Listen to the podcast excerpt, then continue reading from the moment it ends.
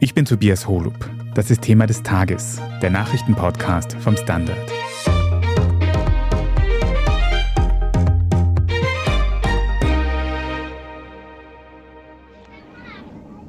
Good evening.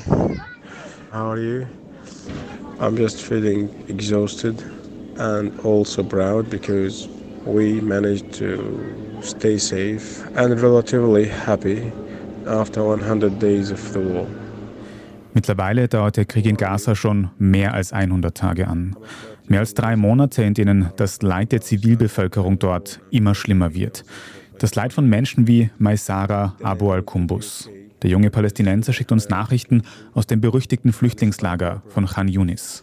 The fighting in Khan Yunis is very close and sometimes we could hear the gunfire and the sounds of fighting gets so loud where they bomb shells and sometimes they shoot at us.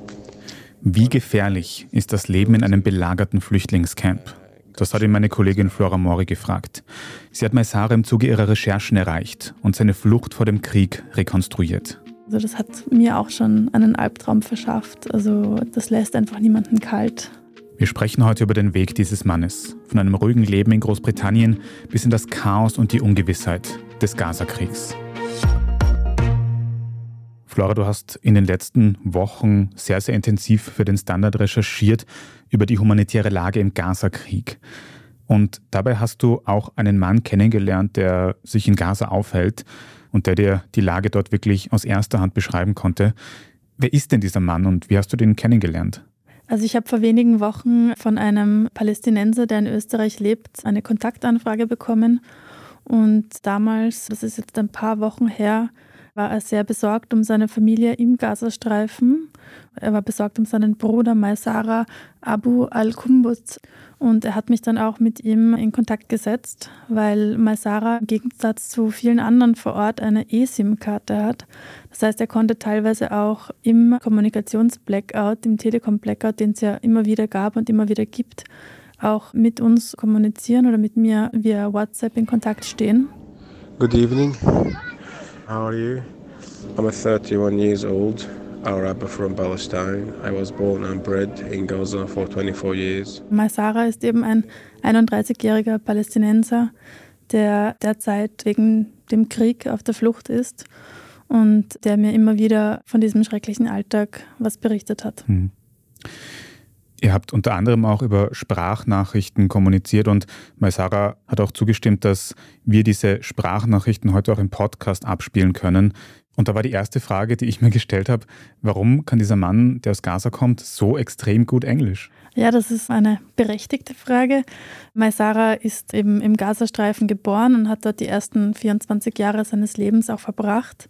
Aber er hat dann den Weg nach Großbritannien gewählt. To pursue my higher education and start my professional career as a research and development refrigeration engineer. Und hat dort Maschinenbau studiert und auch gearbeitet, bis er dann im September, also erst vor ein paar Monaten, ist er zurück in den Gazastreifen gefahren und dann ist eben dieser Krieg ausgebrochen. Hm. Wir kennen das Datum ja mittlerweile alle. Am 7. Oktober haben die Hamas den Terroranschlag auf Israel verübt. Und in den Wochen und Monaten danach hat dann Israel seine Militäraktion gestartet in Gaza, um die Hamas zu bekämpfen. Das konnte Maisara natürlich alles nicht wissen, so wie wir alle, aber warum ist er denn gerade im September zurückgekommen nach Gaza, zurückgekehrt? Er ist unter anderem zurückgekommen, weil er seinen Geburtstag im Gazastreifen feiern wollte, weil er seine Familie wiedersehen wollte und auch weil er offenbar davon träumt, eine Familie zu gründen und das eventuell im Gazastreifen. I came back home last September to visit my family and celebrated my 31st year's birthday in Khan Yunis in a refugee camp.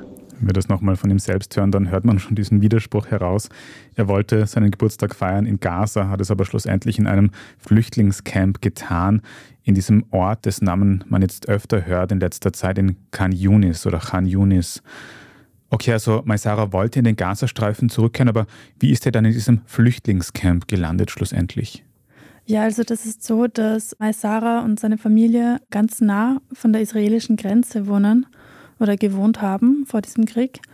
und deshalb bereits am Tag des Massakers, also am 7. Oktober, geflüchtet sind. Nach seinen Erzählungen wollte er nicht direkt flüchten, aber er hat diese Vorahnung gehabt, dass die Reaktion Israels natürlich sehr rasch und massiv ausfallen würde. Und deshalb sind sie bereits am ersten Tag nach Gaza-Stadt geflohen. Das meinte er aber nicht mit Flüchtlingslager, weil die israelische Armee hat sich in den Luftangriffen in den ersten Tagen ja auch sehr stark auf Gaza-Stadt konzentriert und sehr rasch zu Evakuierungen in den Süden aufgerufen. Und Maisara und seine Familie haben eben darauf gehört und sind dann sehr schnell nach Khan Yunis geflohen. Das ist diese Stadt im Süden vom Gazastreifen, über die wir derzeit sehr viel hören, weil dort sehr heftige Kämpfe stattfinden. Hm. Da müssen wir nochmal festhalten, Gaza-Stadt und anscheinend auch das Heimatdorf von Maisara, das liegt ja im Norden dieses sehr langgezogenen Gazastreifens. Khan Yunis liegt im Süden, das heißt alleine das schon ein extrem langer Weg bis in dieses Flüchtlingscamp von Khan Yunis. Und wie muss man sich das dann dort vorstellen, das Leben in einem Flüchtlingscamp? Er war konkret in einem ehemaligen Jugendausbildungszentrum, das von der UNO betrieben wird, untergebracht oder dorthin sind sie halt geflüchtet als Familie. Die Frauen haben offenbar innerhalb von den auf diesem Gelände stehenden Gebäuden geschlafen und die Männer außerhalb dieser Gebäude in Zelten oder unter dünnen Blechdächern und Plastikplanen. Und das war eben auch bei Maisara so. I share a tent with seven males. Some of them are family and some are not. Also er beschreibt, dass er in so einem Zelt lebt, dass er sich mit sechs bis sieben weiteren Männern teilt, die zum Teil zu seiner Familie gehören, zum Teil aber auch nicht. Das sind auch Zelte, die nicht wirklich warm halten, wenn die Temperaturen in der Nacht unter 10 Grad fallen. In winter time we need to go to bed as early as possible because we have no means of heating, so we need to get to bed as early as possible and get ourselves warm. Eine Sache, die mir besonders hängen geblieben ist, ist, dass er beschrieben hat, dass sie sehr früh schlafen gehen, damit sie eben nicht so frieren in der Nacht, damit man einschläft, während man quasi noch nicht so friert. Und das hat mich sehr betroffen gemacht. Ich habe die Nachricht auch fast so verstanden, dass diese bis zu sieben Männer, die im Zelt schlafen, sich quasi auch gegenseitig so ein bisschen wärmen müssen, weil es eben rundherum so kalt ist. The tent is not comfortable. It's cold, has no privacy and not isolated. Noise and smell and dirt are everywhere. That makes it very upsetting and unbearable every morning. Und eine andere Sache, die er auch erzählt hat, dadurch, dass sein Zelt, aber vor allem auch diese ganzen anderen Zelte und dieses ganze Gelände so überfüllt ist, sind dort natürlich auch die hygienischen Bedingungen nicht mehr besonders gut. Das heißt, es liegt viel Müll überall und es ist wirklich sehr, sehr unangenehm, was er in seinen Sprachnachrichten erzählt hat. Ja, auf jeden Fall. Das müsste auch wirklich ein unangenehmer Gestank sein, den er da immer wieder angesprochen hat, an dem man sich dann irgendwie gewöhnen muss.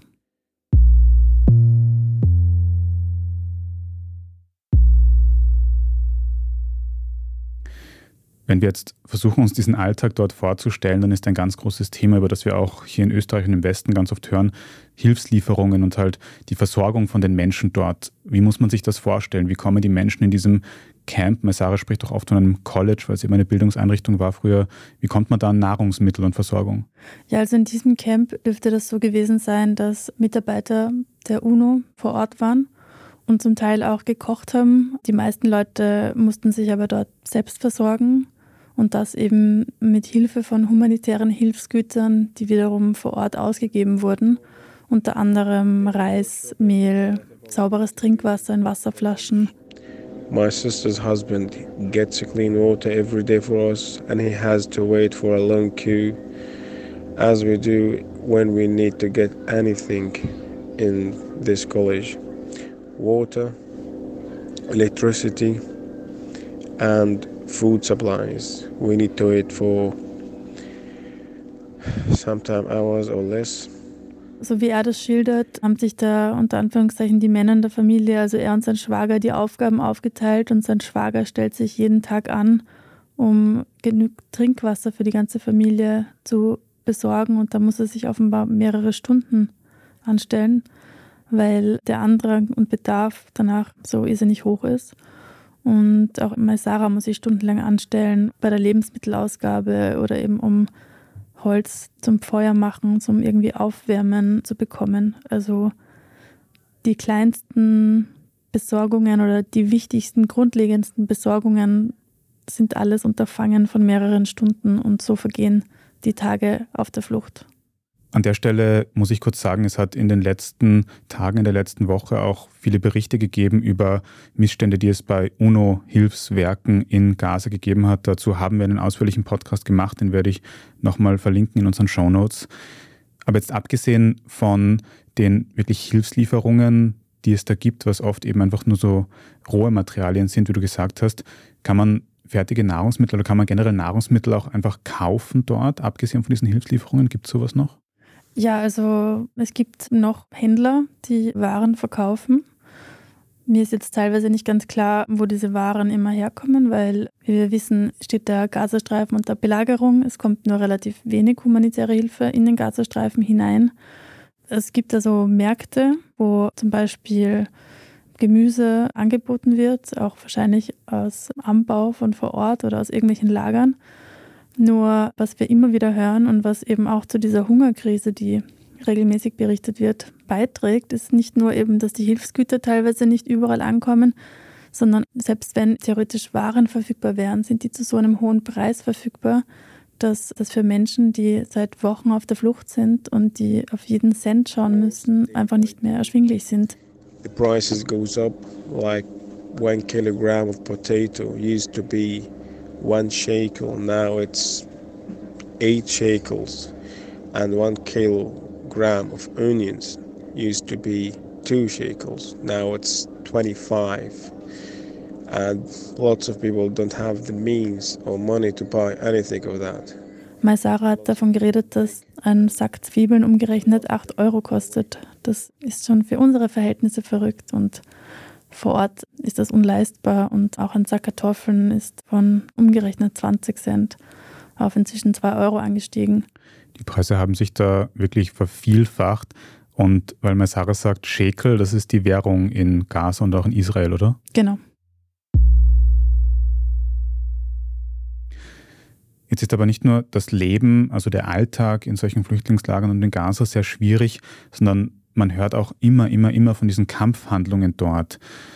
Du hast doch schon angesprochen, dass die Kämpfe gerade in Süden und in Khan Yunis, wo Maisara sich lange aufgehalten hat, besonders intensiv waren. Wie gefährlich ist denn die Lage dort für die Menschen wie Maisara, die wirklich in diesem Flüchtlingslager leben? Also die Lage in Khan Yunis hat sich in den vergangenen Wochen Tag für Tag drastisch verschlechtert. Ich spreche jetzt für die Zivilisten vor Ort. Das israelische Militär hat vergangene Woche eben gemeldet, die Stadt umzingelt zu haben. Teilweise sind Truppen dabei auch in die für Zivilisten als sicher designierte Zone eingedrungen. Es gibt Berichte von Kämpfen rund um oder in Krankenhäusern, die ich natürlich jetzt nicht bestätigen kann. Erst gestern gab es wieder eine Meldung, es wird im Al-Amal-Krankenhaus gekämpft. Israel hat das dann sogleich dementiert. Also es ist nicht ganz einfach zu beurteilen, aber man kann gesichert sagen, dass die Kämpfe sehr heftig sind. The fighting in Khan Yunis is very close and sometimes we could hear the clashes, the gunfire and sometimes they strike rockets at very close distance. Mal Sarah, er hat damals berichtet, dass die Schusswechseln, die man wahrnimmt, immer näher rücken. And not exactly sure what it is, but uh, drones over us all night. Dass er nachts ständig von irgendwelchen Flugobjekten aufgeweckt wird, beziehungsweise die halt ständig zu hören sind. And sometimes they shoot at us. One of my relative got shot in his back, pulled it from a drone while he was in a tent, in his tent. Maisara hat auch erzählt, dass ein Verwandter von ihm im Rücken getroffen und verletzt wurde, als sich eben so eine Patrone auf das Gelände von dem Flüchtlingslager verirrt hat. So this is the everyday situation here. Das waren aber noch die Tage, wo man sich verhältnismäßig sicher gefühlt hat, weil die Kämpfe quasi noch nicht vor den Toren waren. Und das ist dann immer, immer mehr geworden und immer gefährlicher.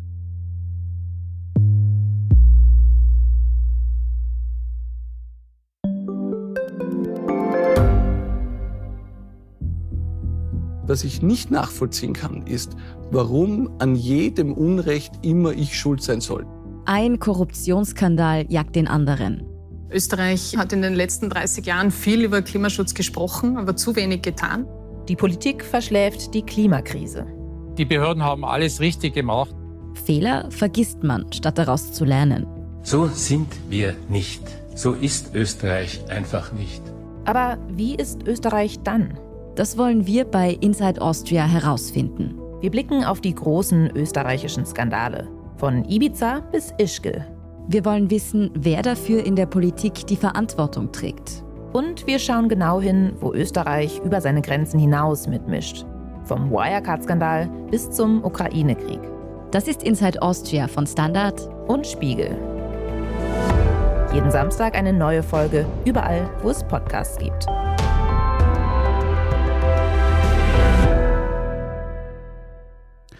Flora, wenn die Situation in Khan Yunis immer, immer noch gefährlicher geworden ist, warum ist Maisara da nicht weitergeflüchtet, irgendwo anders hin? Ja, also ich hatte Maisara von Anfang an gefragt, ob er angesichts der nahenden Kämpfe nicht an eine weitere Flucht nach Rafah, also eben ganz im Süden an der ägyptischen Grenze, gedacht hat. Am Anfang hat er das noch verneint. Is it possible to flee Khan Yunis? Yes. We can flee Khan Yunis, but where to and how to? If I had to move or flee Khan Yunis and move to Rafah, I will have no place over there and it's already crowded also weiter flüchten wäre theoretisch gegangen, aber es hat für ihn nicht nach mehr Sicherheit oder sagen, mehr würdigeren Bedingungen geklungen, weil eben der ganze Süden des Gazastreifen ist eigentlich ein einziges Flüchtlingslager, also konkret der Südwesten. Und sich dort irgendwie noch einen Platz zu finden, ein freies Zelt, das ist alles andere als leicht. Hm. Aber irgendwie klingt deine Erzählung doch, als hätte er sich dann noch anders entschieden, oder? Genau. Dann sind die Kämpfe einfach so heftig geworden, dass er gesagt hat, es, es war alternativlos. Uh, I'm not sure if you can hear me, but uh, the, the last days in uh, Khan Yunis was the worst. And um, we witnessed many gunfire and tank shells, missiles I knew that we have to evacuate because they kept shooting at us. Ganz konkret hat er mir erzählt, dass einige Blechdächer in diesem Lager von Schüssen eben getroffen worden sind und schlussendlich auch ein Mädchen dabei verletzt wurde. Two bullets, one after each another. The first bullet did not hit anything, but the second bullet hit a girl in her back and I had to carry her to the medical point und er dieses Mädchen zu einem Ort, wo Menschen noch behandelt werden, gebracht hat. It was like a, a sign, a clear sign, just to leave. Und er hat gemeint, in diesem Moment hat er gemerkt, okay, hier geht es nicht mehr weiter, das wird hier nur noch schlimmer. Dazu muss man auch sagen, dass Israel zu diesem Zeitpunkt bereits seit ein paar Tagen aufgerufen hatte, Khan Yunis zu verlassen. Und dazu kam es dann für Maisara und die meisten anderen Leute in diesem Lager dieser Stelle werden auch die Sprachnachrichten, die wir von Maisara bekommen haben, um einiges schlechter in der Audioqualität, weil es sehr windig ist, da wo er unterwegs war und weil es einfach keinen sicheren Ort mehr gegeben hat zum Unterstellen mit Strom, wo er in Ruhe aufnehmen kann, wenn man das so sagen kann. Aber wo ist er dann hingegangen? Wie ist es weitergegangen? Er hat erzählt, dass sie so schnell es ging all ihre Sachen gepackt haben oder die, die sie halt tragen konnten weil was auch immer an Autos oder Bussen dort noch rumsteht, sie nicht nehmen konnten. Das heißt, sie konnten nur die Sachen mitnehmen, die sie tragen konnten. Many people don't have any means of transport, so we had to walk to go on foot and leave the the camp. And uh, we walked like two kilometers, carrying out whatever we could carry. We left most of our food resources our most of our clothes. So now we are in danger of looking for another tent, another place, water, electricity, etc. Und dann sind sie zu Fuß in den Süden gegangen, an Checkpoints vorbei, an Checkpoints der israelischen Armee, die nach möglichen Mittätern vom 7. Oktober sucht. Daran vorbei sind sie mit ihrem Hab und Gut Richtung Rafah gegangen, Meines Wissens nach dauert das circa drei Stunden. Und er hat eben erzählt, dass sie ganz viele von ihren lebenswichtigen Ressourcen wie Reissäcken und Mehlsäcken zurücklassen mussten, weil die eben viel zu schwer waren, um die mitzunehmen. Und Rafah ist auch ein wichtiger Ort jetzt für die Fluchtbewegung in Gaza. Genau, also Rafah ist meinetwegen das Zentrum vielleicht dieser Zeltstädte, die sich da im Süden in den vergangenen Wochen immer weiter expandiert haben. Rafah ist eigentlich eine Stadt von rund 300.000 Einwohnern, die inzwischen mehr als eine Million, also rund 1,5 Millionen Menschen beherbergt. Der Großteil eben in Zelten und deshalb wird es auch als heillos überfüllt bezeichnet. Und deshalb haben sich auch viele Menschen meines Wissens nach letztlich gesträubt, da noch hinzugehen, aus Sorge, dort keinen Platz zu finden, aus dort keine humanitären Hilfen zu bekommen bei dem massiven Andrang. Und weil dort eben auch die Preise für die Güter, die noch irgendwie am Markt verfügbar sind, übertrieben hoch sein sollen, eben unerschwinglich hoch. Und das ist aber jetzt die Realität für Maisara geworden. Also er hat gesagt, Our money is running out. I, I used to say that we still have some, we still have some. But since we got to Rafah, I'm saying it's getting closer to the end. Noch hat er noch ein bisschen Geld, aber jetzt, wo er in Rafah quasi nochmal mehr oder weniger bei Null anfangen muss, geht das wirklich immer schneller aus und er weiß nicht, wie lange er sich und seine Familie damit noch unterstützen kann. Flora, angesichts dieser Kämpfe, dieser Gewalt, die ihm so nahe gekommen ist, aber auch der schwierigen Versorgungslage und der finanziellen Probleme, hast du mal Sarah gefragt, vor was er am meisten Angst hat gerade? Ja, ich habe ihn auf das Thema Angst angesprochen. Ein bisschen die naive Frage, aber ich konnte mir irgendwie nicht vorstellen, wie die Gefühlslage eines Menschen ist, der in einem prekären Zeltlager lebt und weiß, dass Panzer immer näher rücken.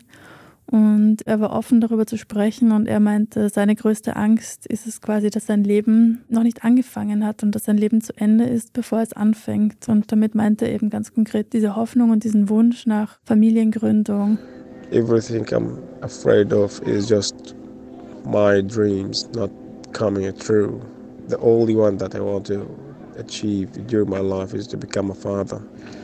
And the thought of not being a father or not starting my own little family is haunting me. Den Wunsch, Vater zu werden, den Wunsch, Erinnerungen zu schaffen, die man ein ganzes Leben mit sich herumträgt. Und seine größte Angst ist wahrscheinlich immer noch, diesen Traum nicht verwirklichen zu können. But everything now is ruined. Um, I'm still hoping that one day I will achieve this. I don't want to die without feeling that I have a small house with one kid inside and lots of memories. Und gleichzeitig glaube ich, ist es auch der Traum, der ihm am ehesten noch irgendwie Kraft gibt, nach Wochen der Flucht ans Überleben zu denken und einfach weiterzuleben. Also Maisara ist jetzt nach sehr langer Flucht durch wirklich den gesamten Gazastreifen vom Norden bis in den Süden geflüchtet, ist jetzt dort in Rafah, in diesem heillos überfüllten Ort, gestrandet sozusagen. Ihm geht langsam das Geld aus. Flora, was für Perspektiven hat man dann noch? Was wünscht sich dieser Mann jetzt am meisten? Puh, das ist äh, wirklich eine ganz schwierige Frage. Was wünscht sich dieser Mann? I hope people of Gaza get rewarded and reimbursed by rebuilding the Gaza Strip and bringing life back. Dieser Mann wünscht sich natürlich ein Ende der Kämpfe und Perspektiven für ein gutes Leben. Was das aus seiner Sicht bedeutet, kann ich jetzt nicht an seiner Stelle sagen. Das Problem ist, dass die Aussichten dafür derzeit verschwindend gering sind. Ich würde sagen, auf allen Seiten in diesem Konflikt setzen sich die extremen Positionen immer weiter durch. Die Hamas vertritt hier natürlich eine Extremposition, hat immer noch etliche Menschen in Geiselhaft, fordert gleichzeitig einen Abzug der israelischen Truppen, den die israelische Regierung in jeder Hinsicht ablehnt zum jetzigen Zeitpunkt. Und man geht von weiteren Wochen von intensiven Kämpfen aus. Und selbst wenn die vorbei sind, dann gibt es kaum Grund, auf eine Zwei-Staaten-Lösung zu hoffen. Und deshalb sind die Perspektiven leider sehr düster. Und was man auch so wahrnimmt, ja, verschärfen sich die, die Haltungen und der Hass vor Ort massiv. Oh, I think, uh, yeah, that's all I got. I tried hard to get my thoughts together and get you something better than this, but it was hard. My day was not like, was not that an easy one. We had lots of problems here, and I had to manage myself. Sarah hat während dieser Sprachnachrichten, die er dir geschickt hat, immer, immer wieder gesagt, dass es sehr schwierig ist, diese Sachen aufzunehmen oder überhaupt sich zusammenzureißen und darüber zu reden. Die letzten Nachrichten, die du bekommen hast, waren, dass es ihm mehr oder weniger gut geht in Rafah oder dass er zumindest nicht akut in Gefahr ist oder in so akuter Gefahr wie bei diesen Kämpfen in Khan Yunis. Aber Flora, was ich noch fragen wollte, wir haben jetzt über diese Geschichte von Maisara so ausführlich gesprochen, aber es geht ja nicht nur um ihn, oder? Also genauso wie ihm geht es gerade ganz, ganz, ganz vielen Menschen in Gaza, oder? Ich glaube, Maisaras Geschichte steht für Millionen von Schicksalen. Im Gazastreifen ist ja in den letzten Monaten kein Stein auf dem anderen geblieben. Es sind mehr als 80 Prozent der Menschen vertrieben.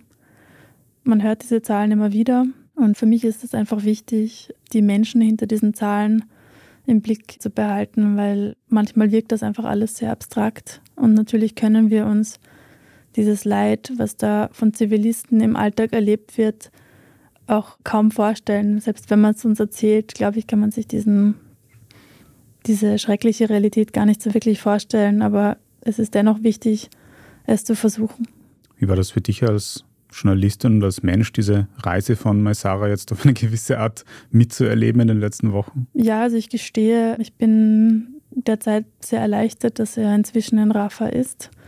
Das ist immer noch einer der verhältnismäßig, wenn man das so sagen kann, jetzt sichersten kleinen Ecken in diesem kleinen Gazastreifen. Und der Bruder, der versucht auch hier in Österreich Geld zu sammeln, um seine Familie da irgendwie rauszukriegen weil es gibt mehr und mehr Berichte, dass man quasi für teures Geld auf so Evakuierungslisten landen könnte. Und das versucht sein Bruder Murat hier in Österreich eben zu erwirken. Und ich habe da immer wieder auch mit ihm Kontakt gehabt. Und für mich einer der schwersten Momente waren diese Tage, wo diese heftigen Kämpfe in Khan Yunis auf einmal losgegangen sind. Und Murat eben gesagt hat, dass er, dass er dann die ganze Nacht quasi drum bangt, ob in der Früh eine Nachricht von seiner Schwester oder von seinem Bruder da ist, dass sie diese Nacht eben überlebt haben. Und diese, diese Ungewissheit um das Schicksal der Liebsten und gleichzeitig diese Gewissheit um diese heftigen Kämpfe, das ist, glaube ich, menschlich sehr schwer zu ertragen und das hat mir auch schon einen Albtraum verschafft. Also das lässt einfach niemanden kalt. Was aber auch natürlich schwer ist bei der Berichterstattung zu diesem Thema, dass man es auch immer wieder mit Leuten zu tun hat, die einen anderen Blick auf diesen Konflikt haben. Gleichzeitig muss man auch ihre, ihre Geschichte und ihre humanitäre Not erzählen.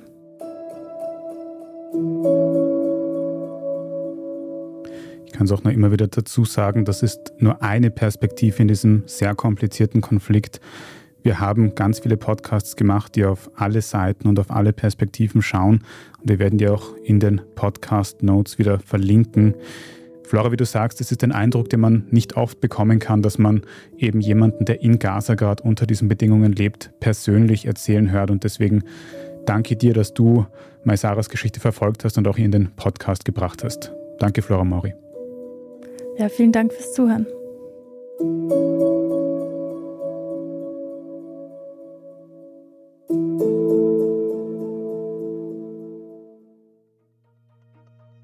Wir machen jetzt dann gleich noch weiter mit allen anderen wichtigen Meldungen des heutigen Tages.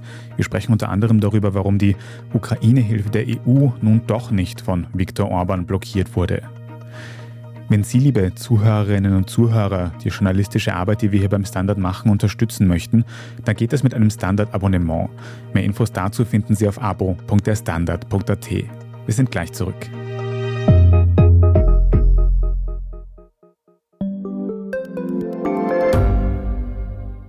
Standard-Podcasts gibt es ja wirklich schon zu jedem Thema. Also fast jedem. True Crime. Thema des Tages. Lohnt sich das? Inside Austria. Serienreif. Besser Leben. Rätsel der Wissenschaft. Edition Zukunft. Und, und, und. Aber nicht jeder hat die Zeit, das alles zu hören. Und manchmal möchte man sich einfach nur ein paar Minuten beschallen lassen. Ich bin Scholt Wilhelm. Und ich bin Margit Ehrenhöfer. Ab sofort bringen wir auch Highlights unserer Podcasts. Für zwischendurch, wenn mal weniger Zeit ist. Diese kurzen Ausschnitte nennen wir Shorts. So wie eine kurze Hose. Oder eine kurze Geschichte. Okay.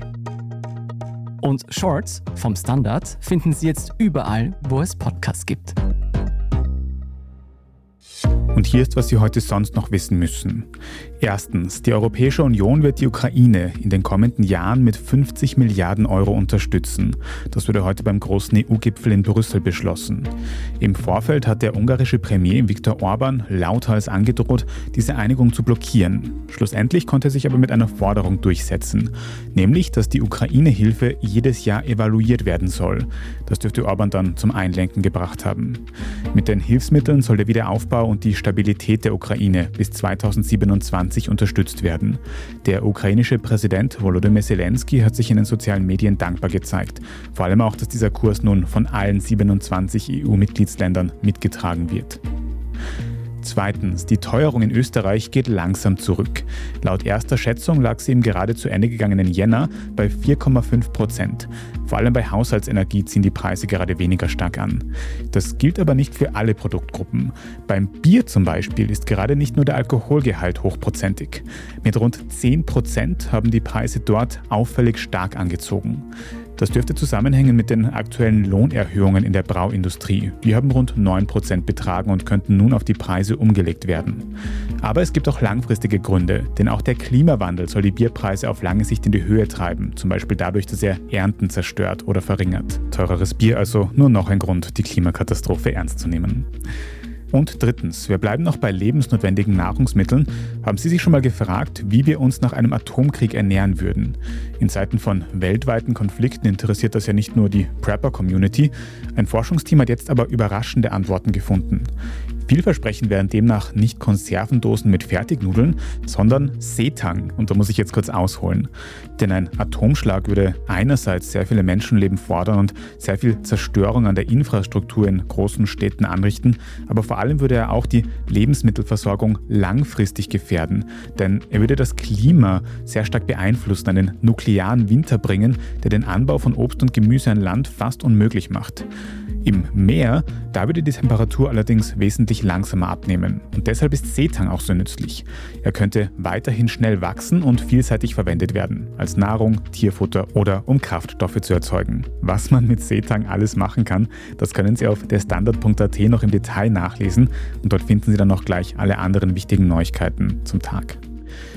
Wenn Sie jetzt noch nicht genug von Standard Podcasts haben, dann empfehle ich Ihnen unseren Schwester-Podcast Besser Leben. Der hat gerade einen großen Themenmonat gestartet zur Frage, wie wichtig Freundschaften im Leben sind. In der ersten Folge geht es darum, wie man ein besserer Freund oder eine bessere Freundin sein kann. Besser Leben finden Sie überall, wo es Podcasts gibt. Falls Sie Feedback oder Anregungen für das Standard Podcast Team haben, dann schicken Sie die gern an podcast.derstandard.at. Und wenn Ihnen diese Folge von Thema des Tages gefallen hat, dann abonnieren Sie uns am besten gleich auf eurer liebsten Podcast-Plattform, dann verpassen Sie auch keine weitere Folge mehr. Bei der Gelegenheit freuen wir uns auch sehr über gute Bewertungen oder nette Kommentare. Vielen Dank dafür. Ich bin Tobias Holub und an dieser Folge haben außerdem Scholt Wilhelm und Christoph Neuwirth mitgearbeitet. Vielen Dank fürs Zuhören und bis zum nächsten Mal.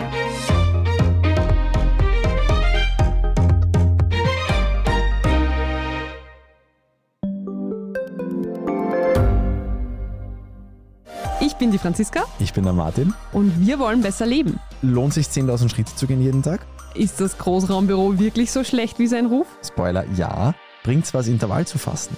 Wir fragen die, die es wirklich wissen und probieren es auch gleich selber aus. Bei Besser Leben, jeden Donnerstag eine neue Folge.